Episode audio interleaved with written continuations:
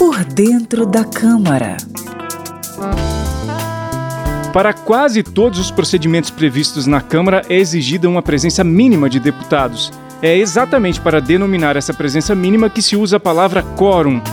Vamos votar hoje. Se chegar ao quórum, acredito até que já tenha alcançado o quórum. Só é possível começar uma votação no plenário, por exemplo, se houver o registro da presença de no mínimo 257 deputados.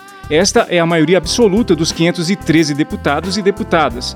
Muitas vezes, durante as votações, é possível pedir a recontagem desse quórum mínimo. Se não houver essa presença, a sessão deve ser encerrada. Por dentro da Câmara.